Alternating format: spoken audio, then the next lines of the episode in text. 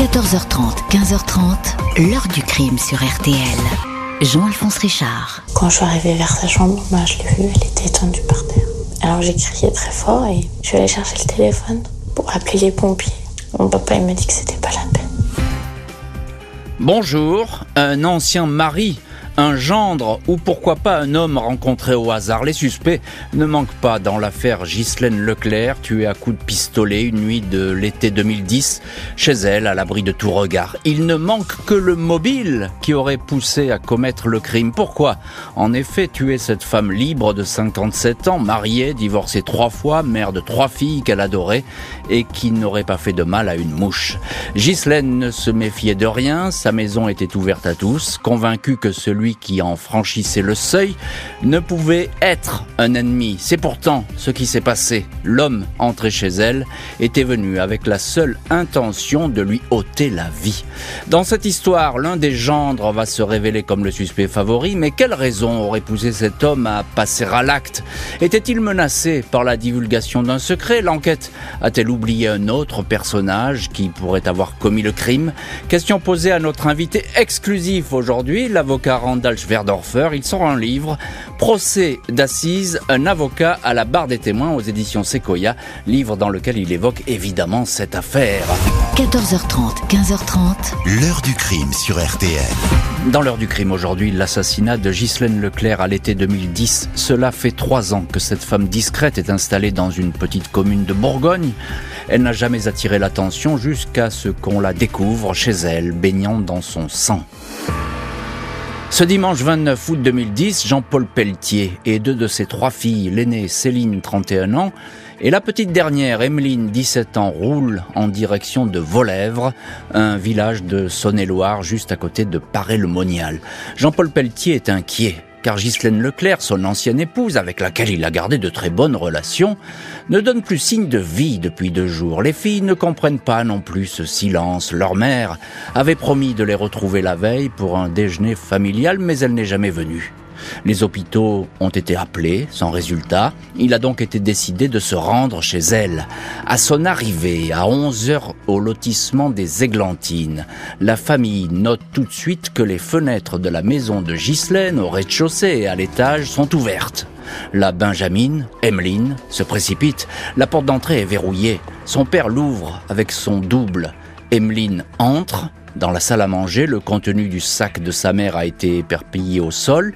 À l'étage, les volets de la chambre sont clos, une lampe de chevet est allumée. La jeune fille pousse un cri.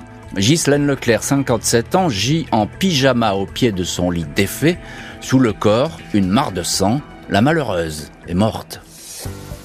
Les gendarmes et le légiste établissent que Ghislaine Leclerc a été touchée par quatre balles de 9 mm tirées à bout portant deux dans le cou, sous l'oreille, une à l'abdomen, la dernière à hauteur du nombril.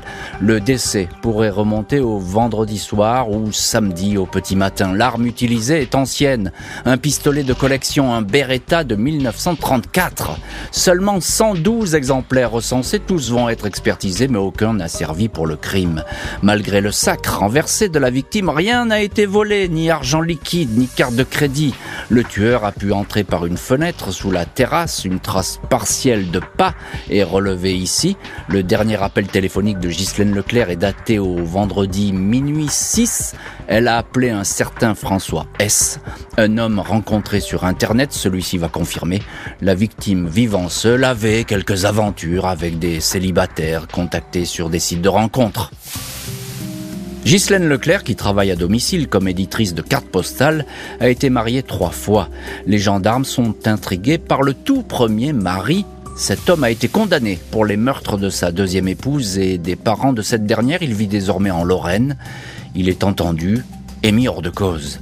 Au moment de sa mort, Ghislaine était en instance de divorce avec son troisième mari, Ezedine B, un Tunisien, 20 ans de moins qu'elle, rencontré lors de vacances à Djerba. Ghislaine l'avait épousé, avait investi sur ses conseils dans une oliveraie, une propriété en Tunisie. En France, Esdine, employée dans un restaurant lyonnais, a fini par reprendre sa liberté. Ghislaine s'est sentie trahie par cet époux à qui elle avait tout donné. Elle a demandé le divorce, engagé une procédure en Tunisie, en France, pour récupérer son argent. Ses filles font part de leurs doutes sur ce dernier mari qui n'aurait pas voulu honorer ses dettes. Celui-ci est placé en garde à vue. Aucun élément retenu contre lui. Il est relâché et on va voir dans le chapitre suivant, bien sûr, qu'un autre homme, un troisième homme, finalement, va apparaître dans le paysage de l'enquête. Un homme lié à la famille, puisqu'il s'agit tout simplement de l'un des gendres euh, de la victime. Et c'est une évocation qui va faire évidemment beaucoup de bruit. Et on va vous raconter euh, pourquoi. Bonjour, maître Randalch Verdorfer. Bonjour, monsieur Alphonse Richard. Merci beaucoup d'avoir accepté l'invitation de l'heure du crime et d'être aujourd'hui dans le studio de l'heure du crime. Vous êtes dans cette affaire euh, l'avocat de Sylvain Schrut, le fameux gendre dont on va parler dans le chapitre suivant plus abondamment. Vous êtes avocat au barreau de Besançon et puis auteur de ce livre, euh, Procès d'assises, un avocat à la barre des témoins qui sort chez Sequoia Éditions. Ça paraît aujourd'hui, merci de nous en donner euh, la primeur. Vous avez euh, écrit ce livre, c'est en fait des entretiens avec un confrère à nous, un journaliste, Pierre Laurent, qui est journaliste là-bas à Besançon. Je salue d'ailleurs. Et, et qu'on salue évidemment chaleureusement, puisque sans doute il, il nous écoute peut-être. donc Randall Schwerdorfer, euh, il y a ce début d'enquête. On est sûr de pas grand-chose en fait, mais il y a une certitude, c'est que euh, Ghislaine Leclerc, ben, elle a vraiment été assassinée. La personne qui rentrait, il cherchait pas autre chose qu'à la tuer. Alors, euh, vous avez tout à fait raison. Hein, L'analyse, 4 balles, 9 mm, quasiment tirées à bout touchant, dont deux balles d'achèvement en réalité, hein, deux balles dans le cou, avec une arme 9 mm, c'est pour tuer. Hmm. Et manifestement, on a voulu la tuer. Et surtout, ce qui est déjà très intéressant, au tout début des constatations, personne n'a entendu de coup de feu à vos lèvres. Euh, donc, immédiatement, on pense à l'utilisation d'un réducteur de son, ce qu'on appelle communément un silencieux. Silencieux. Parce que vous l'avez rappelé, euh, fenêtre ouverte, on est en plein été, il fait chaud, euh, les maisons sont très proches les unes des autres, et pourtant 4 balles de 9 mm, ça fait du bruit. Hein. Euh, personne n'a rien entendu. On est sur une exécution en mmh, réalité. Mmh, mmh. et on pense bien sûr à un assassinat. Et alors, rien n'a été volé, c'est très important à souligner. Euh, c'est quelqu'un qui connaît les lieux. Hein, c'est un familier. C'est quelqu'un qui manifestement connaît très bien les lieux, en tout cas il savait où il allait. Euh, ça pourrait être un familier ou quelqu'un qui a eu des informations sur la maison d'habitation, parce qu'on va surtout penser au départ à un crime qui aurait été commandité. C'est à ça qu'ont pensé les enquêteurs. Oui, c'est ça. Euh, euh, un tueur envoyé pour tuer. Euh, alors, il y a la victime, on rappelle son âge, 57 ans. Hein, c'est une célibataire. Alors elle a, elle a quelques amants qu'elle rencontre sur Internet, même si c'est pas très spectaculaire. Elle non, qu'elle assume parfaitement d'ailleurs en plus. elle, a une vie tranquille. Elle a une vie tranquille. Vous l'avez rappelé, son activité des cartes postales. Vous savez, on fait pas beaucoup d'ennemis hein, dans cette activité-là. Euh, et puis, euh, elle est très en très bon terme avec son ex-mari. Elle s'entend très bien avec ses enfants. Mm euh, on lui connaît pas d'ennemis en réalité, à part son futur ex-mari avec qui ça se passe mal, euh, et euh, dont on sait que euh, ce dernier, notamment, lui fera des menaces par téléphone, alors, et dont la famille parlera au juge d'instruction. Alors, ben, parlons-en un petit peu de, de ce. C'est un Tunisien. Euh, il, elle est tombée totalement amoureuse de lui. Oui. Et puis ça s'est mal passé, quoi. C'est euh, il y a eu des années de bonheur. Il n'y a, rien d'exceptionnel dans ce type de relation. Effectivement, elle rencontre en Tunisie ce, jeune Tunisien. Elle tombe très amoureuse. Voilà, euh, ils vont se marier. Euh, elle investit, notamment en Tunisie. Vous l'avez rappelé. Euh, il y a aussi une maison d'habitation qui est achetée en Tunisie, etc. Pour, les parents. Pour, les ses parents. Pour ses parents à lui. Il mm. n'a pas d'argent et elle le ramène. elle le présente comme son futur mari. Elle est très très amoureuse euh, et effectivement ils vont se ils vont se marier et leur relation va se déliter assez rapidement en réalité. Euh, et euh, il va y avoir une séparation très difficile. Il y a une séparation très difficile, et, alors là, il y a euh, quelque chose qui apparaît, mais qui est toujours important en matière criminelle. C'est pas à vous, évidemment, que je vais mm. l'apprendre, c'est l'argent. Euh, parce que l'argent, c'est un des mobiles. Euh, l'argent, le sexe, ça fait partie des, des, des deux gros mobiles. C'est des mobiles qui qui peuvent expliquer beaucoup de choses. Et là, il y, a, il y a beaucoup d'argent. Elle essaie de le récupérer, et c'est compliqué. C'est pas une femme qui lâche. Hein. Donc, elle va se battre. elle intente même un, une procédure en divorce en Tunisie, ce qui est pas commun, hein, mm. pour récupérer les biens euh, qu'elle a achetés en son nom mm. euh, et euh, elle ne souhaite pas lui laisser quoi que ce soit. Donc le combat est très euh, difficile entre les deux, mm. très âpre, et on, on va euh, découvrir, notamment euh, dans le cours du procès d'assises, euh, Madame Schlumberger, la présidente qui, qui gère ce procès d'assises, va faire écouter notamment un enregistrement sur lequel on a des messages laissés par ce jeune Tunisien à cette femme, qui sont des messages de menace, hein, en mm. lui disant si tu continues ta procédure, si tu continues, si tu veux aller jusqu'au bout pour m'empêcher de, de, disposer de la maison et de le livrer, ça se passera mal. Mm. Tu auras des problèmes, et des gros problèmes. Et pourtant, les, les enquêteurs, maître Schwerdorfer, bah, ils sont catégoriques. Il n'y a rien contre lui. On, ne retient rien. Il est, il est en garde à vue quand même. Hein. Alors, euh, les enquêteurs, euh, et on est en plein printemps arabe, euh, le juge d'instruction va lancer une commission rogatoire en Tunisie notamment pour l'arme, etc. Et en fait, c'est ce qu'on appellera le, le dossier 13 inconnu, qui ne reviendra jamais. La commission rogatoire ne pourra pas être exécutée en Tunisie parce que l'idée des enquêteurs était qu'il y avait eu une commanditation du crime depuis la Tunisie, euh, mais euh, parce que effectivement euh, l'ex-conjoint était à un alibi parfait. Mmh. donc ça ne peut pas être lui qui a exécuté son ex-compagne. Après, les enquêteurs restent pendant 18 mois sur l'idée d'une commanditation du crime, qui vont abandonner par mmh. un épisode mmh. extrêmement singulier, c'est que la juge d'instruction va réunir la famille, va dire moi j'ai plus de pistes, est-ce que vous pensez à quelque chose d'autre au bout de 18 mois d'enquête Et là, évidemment, l'aiguillage va être un petit peu euh, différent. Et on va découvrir des choses euh, encore différentes, évidemment. Et ça, on va en parler euh, dans la suite. encore un mot, Randall Schwerdorfer. On a parlé du, Tunisien, il est mis hors de cause et il a mm. effectivement dans cette affaire, il, est exclu du, champ des enquêteurs.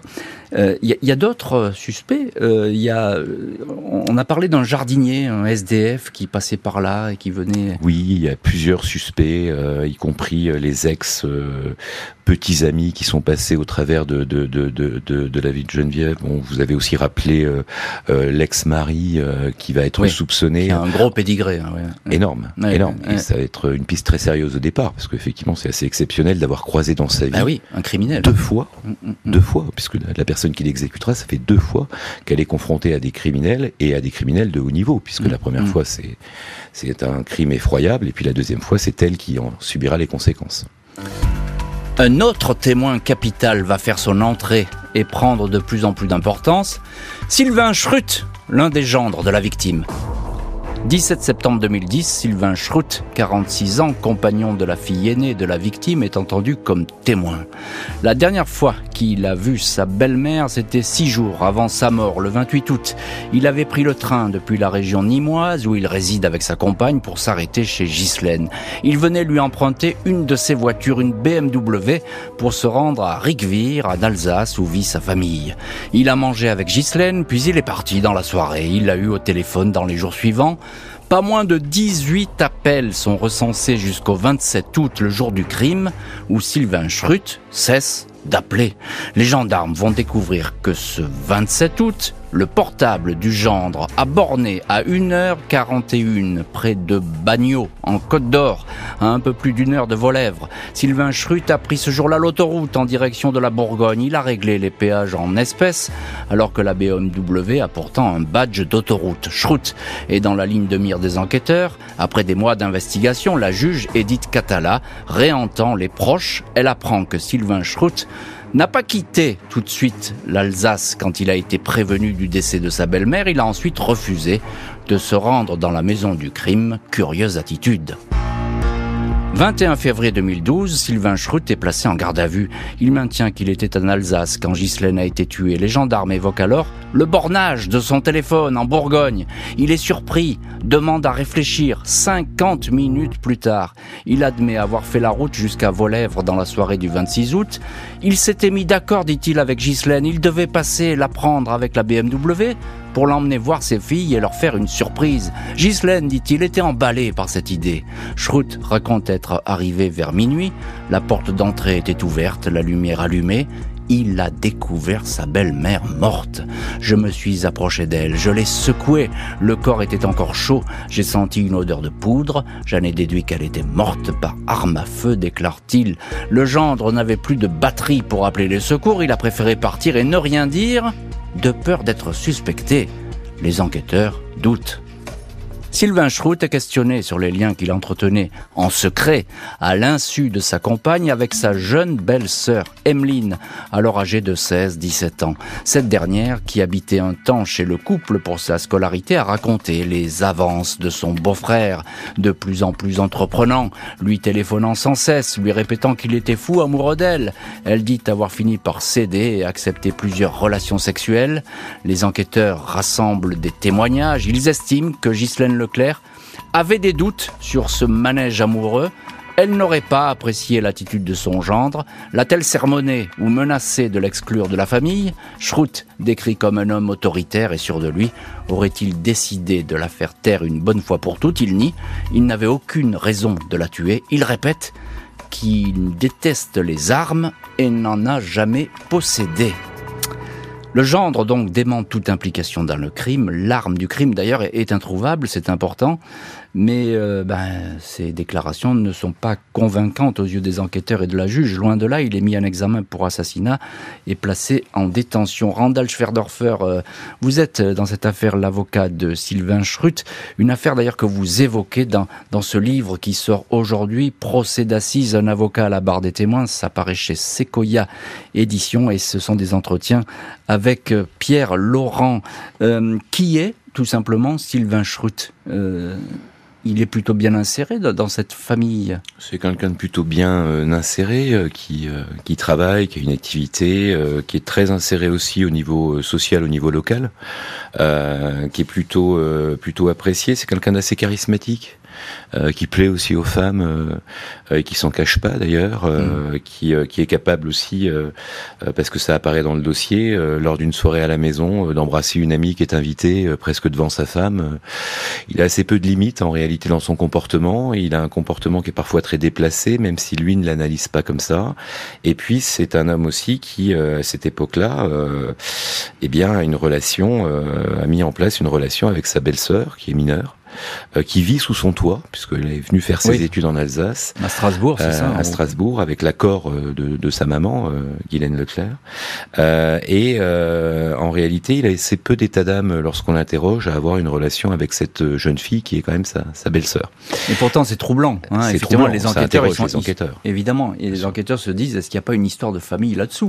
C'est ça l'interrogation. Ce qui est d'autant plus troublant, c'est qu'il cache tout ça. Et là, les enquêteurs, bien sûr, au fur et à mesure de la garde à vue, lui démontre que, eh bien, euh, il faut lui montrer les preuves qu'il y a dans le dossier, euh, le déplacement, euh, vos lèvres, le fait que, contrairement à ce qu'il a dit, il s'est bien déplacé cette nuit-là, le fait qu'il a bien vu Madame Leclerc, au contraire de ce qu'il a dit, le fait il l'a vue morte, le, fait qu'il a une relation avec Emeline, ce qui, ce qui cache au début. Hein, ah oui, ça fait beaucoup de mensonges. Ça fait, trop pour des enquêteurs. Les, les, indicateurs sont au rouge et ça permet de le présenter et surtout euh, ça fait 18 mois qu'il n'a jamais dit à personne euh, qu'il avait vu le corps euh, de, de Guylaine étendu dans sa chambre. Oui, alors ça fait énormément de cachotterie et justement, ben, je rebondis sur ce que vous venez de dire.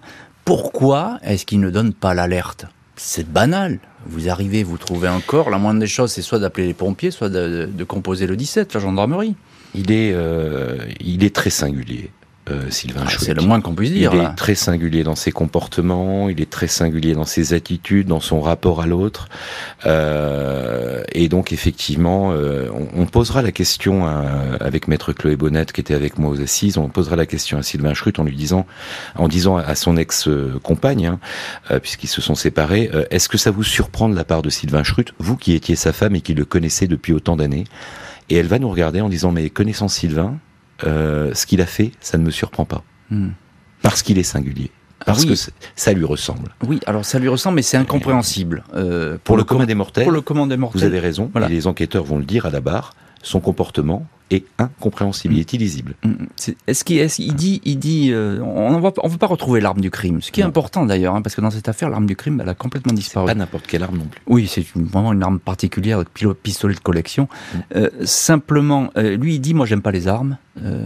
Est-ce qu'on sait s'il Parce qu'il y a des témoignages qui vont diverger un petit peu là-dessus. Il y a des témoignages qui vont dire on l'a vu avec des armes. Notamment d'un de ses enfants qui va, qui va faire état du fait qu'il a été vu euh, avec une arme et qui détenait une arme, et je crois de son ex-compagne, qui va le, confirmer. Et puis à la barre, à la cour d'assises, et c'est d'où l'importance de l'oralité des débats dans la cour d'assises, euh, il va apparaître qu'en réalité, euh, ben, l'arme n'était pas une arme réelle, et que le fils va estimer qu'il a subi des pressions de la part des gendarmes pour arriver à dire que c'était peut-être une arme réelle, et euh, l'ex-femme de Sylvain Schrute ne va pas confirmer cette mmh. détention d'armes, euh, au contraire de ce qui avait été dit dans la procédure. Et donc le dossier va commencer à vaciller en cours mmh. d'assises, ce qui paraissait évident, parce que cette arme, c'est la question qui va être posée, et euh, la présidente, Madame Schlumberger, la posera, oui mais il faut bien la procurer, cette arme.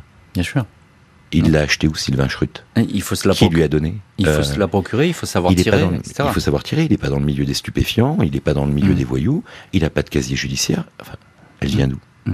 alors, il n'est pas très adroit non plus. Je suis désolé de dire ça, mais il est catastrophique euh, dans la procédure. Euh, lorsqu'il a, euh, il est mis en examen par, par la juge d'instruction, il va quasiment lui proposer un deal à la juge d'instruction.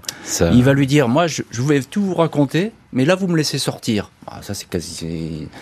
On n'est on est pas loin d'un très mauvais, euh, d'une très mauvaise série. Hein. Ça va euh, achever la conviction des enquêteurs et de la juge d'instruction, c'est-à-dire qu'effectivement, il va lui proposer à la fin de son audition, euh, ben voilà, laissez-moi sortir deux trois jours et puis je reviendrai et là, je vous dirai tout ce que vous voulez savoir. Sous-entendu, quasiment sous-entendu, je, je, je, vous dirai la, la vérité que c'est moi. Et là, euh, quand on lit ça, d'ailleurs je l'avais dit, c'est terrifiant de, vous exprimer comme ça. Parce que vous vous donnez le sentiment, vous donnez le sentiment que vous êtes coupable. il coche toutes les cases. Toutes les mauvaises. Euh, il, a, tout fait de travers. Mm, mm, mm. Et, et, à cette euh, question que vous lui dites, quand vous lui Dites ça, qu'est-ce qu'il vous répond? Comment est-il? Lui, il voit pas, euh, il voit pas ça. Il dit simplement non mais je, je voulais régler des affaires personnelles. Euh, euh moi, je n'ai pas compris les choses comme ça. C'est pas quelqu'un d'éduqué à la chose criminelle, à la chose pénale. Il connaît pas les gardes à vue, il connaît pas les juges, il connaît pas les gendarmes. Euh, il est pas, il, il, tombe dans tous les pièges. Le gendre va continuer à tomber dans les pièges et à démentir toutes les accusations, mais il est maintenu en détention et ne pourra pas échapper à un procès en cour d'assises. 20 octobre 2014, Sylvain Schrute se présente devant la cour d'assises de la Saône-et-Loire, à Mâcon. Tous ceux et celles qui le connaissent, notamment les trois filles de Ghislaine Leclerc, le trouvent très amaigri. La famille de la victime pense à un stratagème destiné à apitoyer les jurés. En dépit de sa voix lente et parfois peu audible, le gendre a réponse à tout. Il semble camper sur ses certitudes quand l'avocat général lui fait remarquer qu'il n'a cessé de s'adapter aux questions des enquêteurs, de modifier ses versions au fil des auditions. Il ne sille pas. Je ne suis pas fier de ne pas avoir appelé les secours. J'étais en détresse. C'était un secret terrible à porter. Mais je n'ai pas tué Madame Leclerc. Les questions fusent sur la liaison qu'il entretenait avec sa jeune belle-sœur, Emmeline. Il disait qu'il était mon âme sœur, puis il a commencé à me faire des propositions quand ma grande sœur n'était pas là, témoigne Emmeline. Je ne l'ai pas cherché, elle est aussi venue me chercher, répond l'accusé. La sœur de Ghislaine Leclerc, Nelly, est formelle. Si Ghislaine avait appris cette liaison, elle aurait essayé de mettre l'affaire en justice. Les avocats de Sylvain Schrute dénoncent l'absence de preuves matérielles, pas de témoignages directs, pas d'armes du crime, pas d'ADN, pas de mobile. Tous les ingrédients d'une erreur judiciaire, affirme-t-il. L'avocate générale dénonce, elle, une suite de mensonges. Elle réclame entre 20 et 25 ans de prison. Je vis un horrible cauchemar. Aidez-moi, s'il vous plaît, aidez-moi, clame Sylvain Schrute. Les jurés ne l'entendent pas. Le gendre est condamné à 18 ans de prison. 18 ans de prison, donc on le reconnaît coupable du meurtre euh, de Ghislaine. Euh, Randall Schwerdorfer, vous êtes l'avocat de Sylvain Schrute. On dit qu'à ce premier procès, euh, eh bien, cet homme s'est montré très cassant, péremptoire, il était sûr de lui, presque autoritaire et presque dérangeant, j'ai envie de dire. Oui, c'est vrai. Hein. Moi, j'ai échangé avec ses précédents conseils, Maître Truchy et puis Maître Bonat, qui, qui m'avaient dit que son comportement avait été catastrophique. Hmm. Euh, il s'est très mal comporté. Il avait pourtant une très bonne présidente de cour d'assises, Madame Latelier Lombard. Ça s'est mal passé. Euh, il était dans la provocation, euh, agressif, extrêmement tendu, voire parfois agressif. Euh, bref, le procès s'est extrêmement mal passé. Il s'est très mal présenté. il refusait d'affronter les vrais problèmes du dossier, notamment cette relation avec Emeline, avec ah, une absence totale d'analyse. Et, il va même plus loin avec Emeline, parce, parce qu'il dit, il dit c'est pas moi, c'est Donc ça, c'est vraiment. Alors là, sur le premier procès, il reporte totalement la faute sur Emeline de, de, de leur relation. Mm, mm. Euh, sachant que lui a un certain âge, Emeline a tout juste, je crois, 15-16 ans quand ça. démarre. Elle est mineure. Il va être son initiateur euh, mm. euh, sexuel. Bon, voilà, c'est quand même le mari de sa sœur. le rapprochement, il n'est pas pour rien dans le rapprochement. En tout cas, il est pour beaucoup plus de choses que ce qu'il n'en dit. Bref, il n'affronte pas la réalité. Il n'affronte pas les problèmes dans le premier procès. Il n'affronte pas ses propres mensonges et en tout mm. cas il ne donne pas de justificatif suffisant euh, à la cour d'assises et il est condamné. Par contre, c'est étonnant, il est condamné en dessous des réquisitions oui, entre 20 et 25 ans de prison, demandait l'avocat général. Si c'est si c'est le cas, euh, 18 ans, c'est assez. La, la, la, décision là aussi est singulière. C'est une cote peut-être un peu mal taillée. C'est ça. Mais mais le, fait est que comme l'instruction. Je vous laisse ce mot, ça, ça vous appartient. Mm. Euh, qu'est-ce qui emporte finalement l'adhésion des jurés à ce premier procès? Sa euh, personnalité. Il répond pas. non, sa personnalité, parce que vraiment, euh, je pense qu'il il interpelle vraiment les jurés, mais dans le mauvais sens du terme. Il ne montre pas sa singularité et en réalité, euh, les jurés vont se dire euh, c'est tout à fait possible cette histoire. En fait, sa personnalité. Euh, hmm. Voilà, est, cohérente par rapport à la condamnation. Et qui plus est sur le banc de la partie civile, la famille, elle a cette conviction que c'est lui le, le, coupable. Vous avez raison, la famille est persuadée, elle le dit. Oui. C'est lui. Oui. On est sûr que c'est lui. Oui. Et Mais ça, c'est important, ça pèse. Et, effectivement, ça va peser très très lourd dans les débats. Hmm. Parce que c'est compliqué pour la famille. Ça, il a, euh, sur le banc de la partie civile, il y a sa compagne. Il est le, père de, leur petite fille. Oui. Euh, et c'est pas simple. C'est très compliqué. Et quand vous avez une famille qui est accusatoire comme ça, ça veut dire ça porte. Hein. c'est très compliqué, ça va porter. Et effectivement, euh, ça fait. Et puis c'est des gens bien. Ben Je me rappelle l'ex-mari euh, euh, de Guylaine Leclerc, c'est un, un, type formidable, mm. extrêmement gentil, touchant. Euh, ces, jeunes femmes aussi. Emeline, euh, c'est plus quelqu'un qu'on a envie de prendre dans les bras quand elle témoigne qu'autre chose.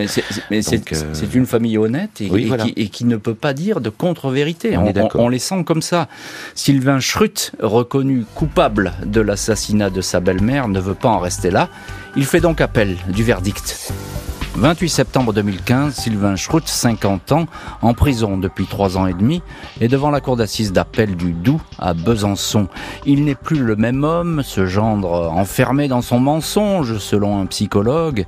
Ses avocats, maître Chloé Bonat et Randall Schwerdorfer, ont tout mis en œuvre pour polir son image. Schrute ne s'énerve plus, écoute attentivement les questions, répond de façon directe et précise. Ses avocats enfoncent le clou, selon eux.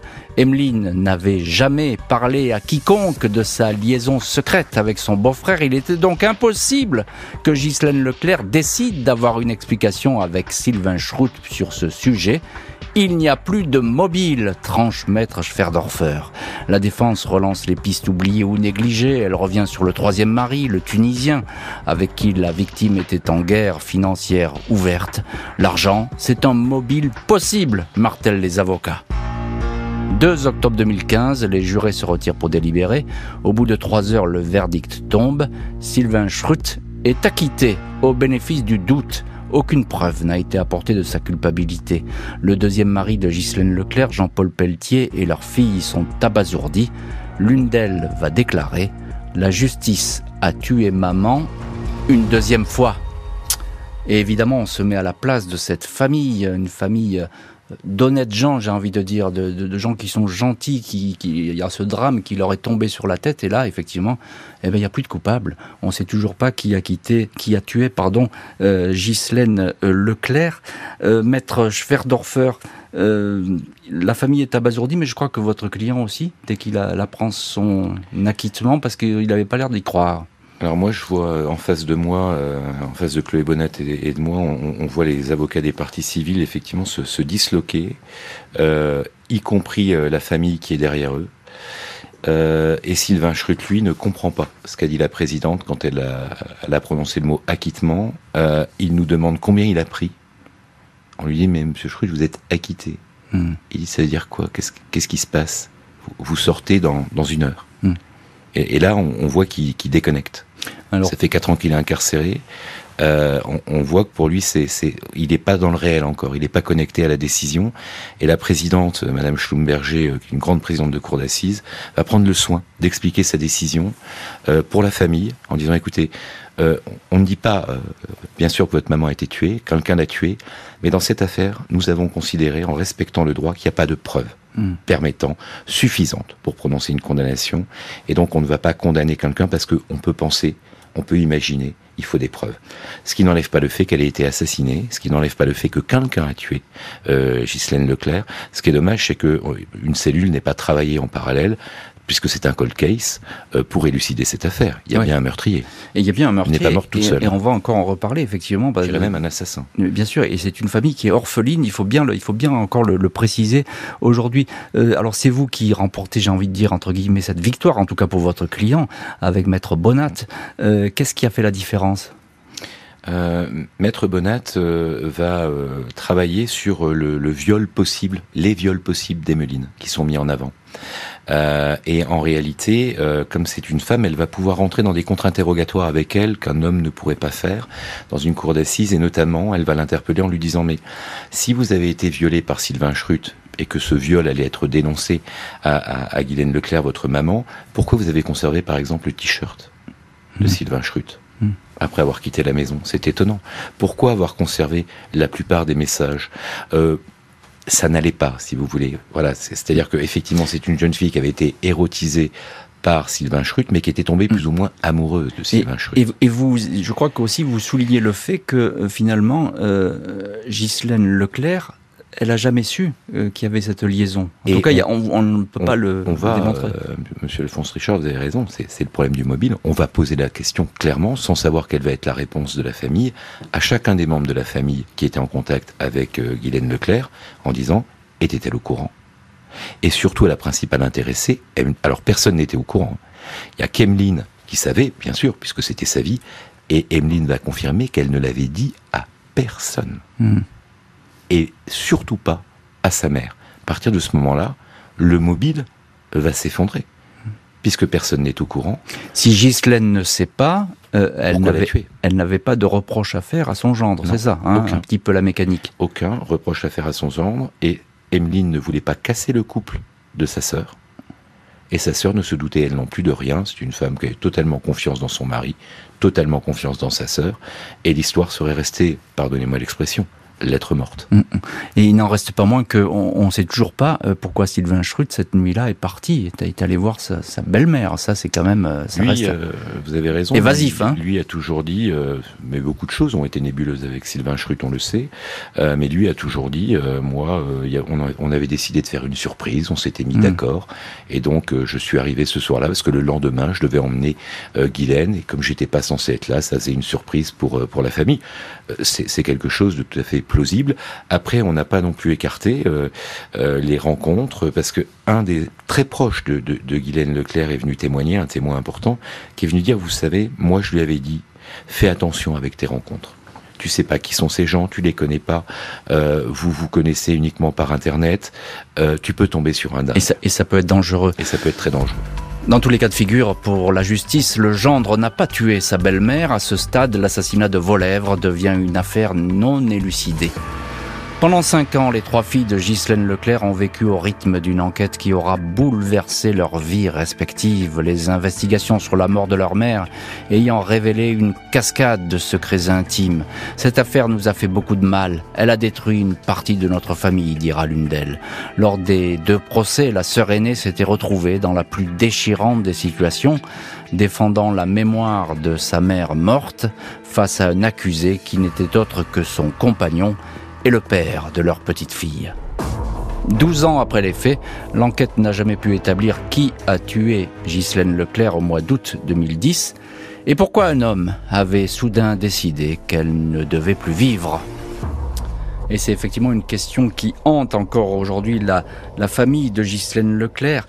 Euh, Maître Randall Schwerdorfer, vous, vous êtes l'avocat de Sylvain Schrut et auteur du livre Procès d'assises, un avocat à la barre des témoins qui paraît chez Sequoia Édition dès aujourd'hui. C'est un livre d'entretien avec euh, le journaliste Pierre Laurent et vous évoquez évidemment cette affaire euh, dans cet ouvrage. Qu'est-ce qui devient votre client, Sylvain Schrut? Il vous, il doit une sacrée chandelle, fière chandelle. Hein. En tout cas, euh, je n'ai plus jamais eu de nouvelles. Ah bon? Je n'ai plus jamais eu de contact. Euh, c'est vrai que je dois bien vous dire que ça m'a surpris sur le coup, mais euh, je n'ai jamais eu de nouvelles de, Sylvain Schrut. Hmm. Jamais. Il y, a une, question que je trouve troublante. Alors peut-être y a-t-il répondu, mais est-ce qu'il s'est un jour posé la question, Schrut, et est-ce qu'il a exprimé comme ça en demandant qui a, tué Ghislaine Leclerc Est-ce qu'il s'est intéressé à qui a tué Ghislaine Leclerc? Euh, Sylvain Schrut euh, était, euh, moi quand je l'ai rencontré, venait d'être condamné. Je ne l'ai pas rencontré avant. et donc toute la concentration que nous avions et que nous avons imposée à Sylvain Schrut était sur son procès d'assises et l'issue de son procès d'assises, c'est-à-dire travailler sur sa non-culpabilité. Donc en aucun cas, la question s'est posée. Après, attention, moi les entretiens avec un détenu qui passe aux assises sont assez rares. Euh, le travail qu'on fait euh, ne se fait pas avec le détenu ou avec l'accusé. Donc nous, on avait un travail qui partait de la logique de plaider non coupable, qu'on a mis en place ensemble avec Chloé Bonat dans le cadre de réunions et dans le cadre de réflexion et d'organisation de la défense de Sylvain Schrut, sans Sylvain Schrut. Hmm. Donc j'ai eu très peu de contact en réalité avec Sylvain Schrut. J'ai en général assez peu de contact avec l'accusé que, je, que les accusés qu'on défend. Euh, si je vous pose la question, maître, c'est parce que vous le savez, il y a parfois des détenus et même des condamnés qui disent bah, il faut trouver le, le, vrai coupable, hein, il faut chercher, il, faut aller dans telle ou telle direction. Il y en a qui s'agitent comme ça. On a l'impression que Sylvain Schrut, lui, bah, ça lui passe un peu au-dessus de la tête. Pardon. En tout cas, ça n'a pas été, euh, ça n'a pas été euh, dans les préoccupations de, de, du procès de, de la cour d'appel. Sylvain Schrut était uniquement dans la préoccupation de son acquittement, c'est-à-dire de plaider non coupable. Le reste n'a jamais été évoqué euh, par Sylvain Schrute. Ça a été évoqué par ses avocats hmm. euh, de façon très répétée dans le procès, puisque effectivement on a élargi les pistes et les possibles. Euh, Sylvain Schrute étant à ce moment-là un des possibles, euh, pour évacuer le possible Sylvain Schrut. Mais lui, non, n'est pas rentré dans, dans, dans, dans, ce questionnement. Alors on pense évidemment, euh, même si vous êtes euh, l'avocat de, de, Sylvain Schrut dans cette affaire, on pense évidemment à la partie civile, à la famille, et c'est important parce que ils ont beaucoup souffert dans cette affaire et ils continuent à souffrir, maître, parce que euh, ce dossier, bah, il est toujours ouvert. Mais vous savez, ce sont... enfin, est-ce qu'il est ouvert d'ailleurs? Alors j'espère qu'il est ouvert parce qu'il existe une cellule spécifique qui a été ouverte en plus récemment avec des magistrats dédié pour les cold cases. C'est un véritable cold case. J'ignore si cette affaire a été euh, versée. Ce serait terrifiant de penser qu'elle ne l'est pas, parce que cette femme est morte exécutée de quatre balles. C'est quand même énorme. Quoi. Mm. Euh, et deuxièmement, euh, croyez pas qu'on soit insensible. Moi, c'est des gens qui m'ont vraiment fait mal au ventre. Euh, je pense encore à, je vois encore Emeline témoigner à la barre c'est lourd, hein. euh, mm. c'est difficile. Hein. C'est un drame humain terrible. Cette maman, elle l'adorait. Euh, euh, c'était une femme formidable. Elles l'ont dit, une mère extraordinaire, très proche de ses enfants. toute cette souffrance-là, on la ressent. elle nous suit, on l'oublie pas. C'est pour mm. ça que je dis, on n'oublie jamais les procès d'assises. Il y a l'accusé, c'est vrai, mais il y a aussi les parties civiles je peux vous dire, on sort pas indemne d'un procès comme celui-là. Moi, il m'a, il m'a profondément marqué. Mais aussi, une affaire, vous le dites dans votre livre, hein, c'est une affaire qui vous a marqué, qui est, qui oui, est particulière. Pour plein de raisons, euh, l'accusé, euh, la tenue de l'audience qui était aussi extraordinaire, euh, la qualité de ce procès, et puis aussi l'issue du procès, et puis aussi les parties civiles. Mm. c'est pas une quantité négligeable. Vous avez tout à fait raison, Monsieur Alphonse Richard, et je peux vous dire qu'on y pense, et que au-delà de l'avocat, au-delà de la robe qu'on porte, ça fait parfois plus plus mal au cœur qu'on ne le pense de voir euh, des gens souffrir comme ça. Et ne pas savoir, c'est une souffrance terrible. Évidemment. Et encore une fois, euh, pour la famille, c'est un, drame qui continue de se jouer aujourd'hui. Merci beaucoup, maître Randall Schwerdorfer, d'avoir été l'invité de l'heure du crime. Merci à l'équipe de l'émission, Justine Vignot, Marie Bossard à la préparation, Boris Pirédu à la réalisation. L'heure du crime, présenté par Jean-Alphonse Richard sur RTL.